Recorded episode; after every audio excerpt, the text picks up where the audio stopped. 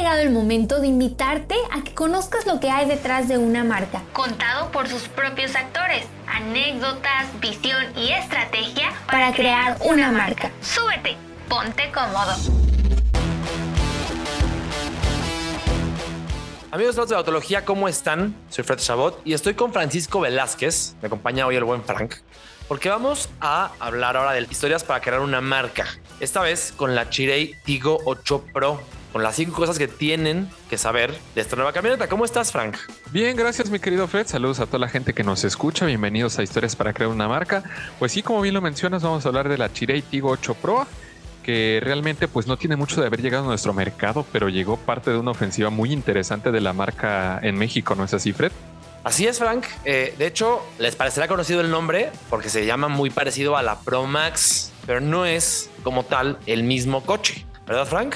Así es, Fredo. Hay algunas cosas que lo distinguen, sobre todo la parte de la motorización, que es un motor mucho más pequeño en esta versión, que obviamente visualmente pues no tiene muchos cambios, pero pues obviamente pues, están debajo del cofre, prácticamente los cambios más importantes. Vamos uno a uno. La marca, como sabemos, llegó con una oferta amplia de subs, Tigo 8 Pro Max, Tigo 7 Pro. Ya venden también la Tigo 4 Pro, bien interesante. Y ahora introducen esta eh, Tigo 8 Pro, un motor más pequeño, pero igual muy moderno y sobre todo un precio de entrada más bajo. Es una compra muy inteligente para muchos y con la tecnología más valiosa que ya conocemos. Empezamos por las claves, Frank. A ver, ¿cuál es la primera? ¿Cuál consideras que es eh, la primera de las cosas que la gente tiene que saber de este nuevo producto? Pues mira, Fred, primero que nada y antes de comenzar con los aspectos, eh, mencionar también a la Moda 5, que ya pronto va a estar a la venta en nuestro país. Por supuesto. Parte de la ofensiva de SUVs de la marca. Primero que nada, quisiera mencionar que estéticamente la Chirei Tigo 8 Pro tiene líneas agresivas, elegantes, tiene faros en LED estilizados, también se caracteriza por una parrilla con detalles en cromo, que hemos visto también en otros modelos de la gama Tigo como la 7, que también pues pudimos manejar y hemos conocido anteriormente. Y también la Tigo 8 Pro remata con rines de aluminio de 18 pulgadas y también algunos detalles que vienen al color de la carrocería. Bastante interesante. Así es, espejos, por ejemplo, eh, defensas. Bueno, la carrocería la hace ver pues más elegante, más sofisticada, y estéticamente, eh, importante mencionarlo, es muy difícil encontrar las diferencias con la Tigo 8 Pro Max. Vaya, son casi idénticas, faros de LED, eh, también calaveras de LED, su iluminación todo de LED, buena tecnología. Y seguimos, Frank, con otra de las claves, que esta me la dejas a mí, y es la habitabilidad. Porque como en su hermana mayor, tiene espacio de sobra para hasta 7 pasajeros en tres filas de asientos. Es decir, el segmento de crossovers o SUVs medianas tirando a grandes. Además, la segunda banca es muy amplia y se puede configurar para incrementar todavía más el volumen disponible en la tercera fila de asientos, para que sí puedan ir siete personas de verdad. Eh, que la tercera fila no sea solamente para niños o bebés, por ejemplo.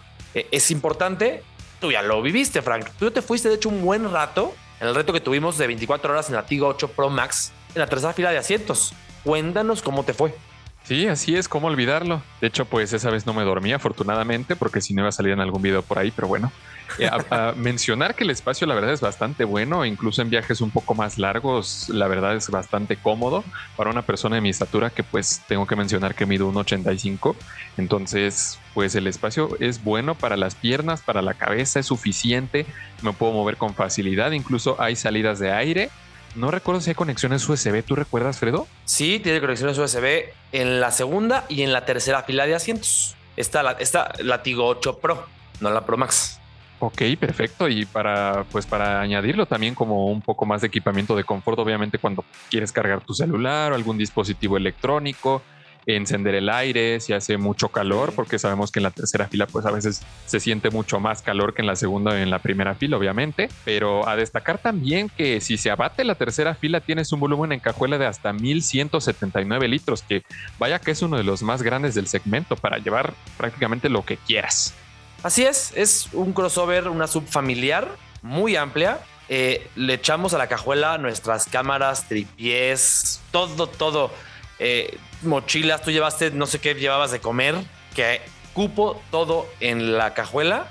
Y es a fin de cuentas una de las claves porque un comprador potencial para la Tigo 8 Pro, pues lógicamente se va a fijar mucho en el espacio, es importante, es coche familiar. Y en ese sentido, me parece que pues es una referencia.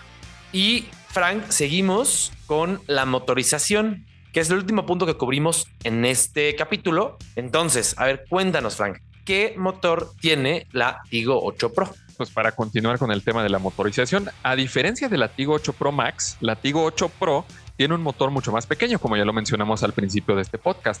Eh, tiene un 1.6 litros turbo con 194 caballos de potencia y 214 libras pie de torque, que como el 2.0 litros es contundente para adelantar y puede mover al vehículo con soltura, que vaya siendo un vehículo de tres filas del tamaño y las medidas que tiene, pues obviamente es pesado y este motor creo que le viene bastante bien entonces, ¿sabes qué, Frank? Eh, ya la manejamos, lo tenemos hecho aquí ahorita con nosotros, la Tigo 8 Pro. Es un motor muy moderno, 1.6 eh, litros, pero es turbo, inyección directa. Y eso quiere decir que puede entregar una buena potencia y también consumos muy buenos. Está haciendo alrededor de 11,5 por litro en consumo urbano, que está muy bien para un coche de este tamaño, un coche familiar con tres filas de asientos.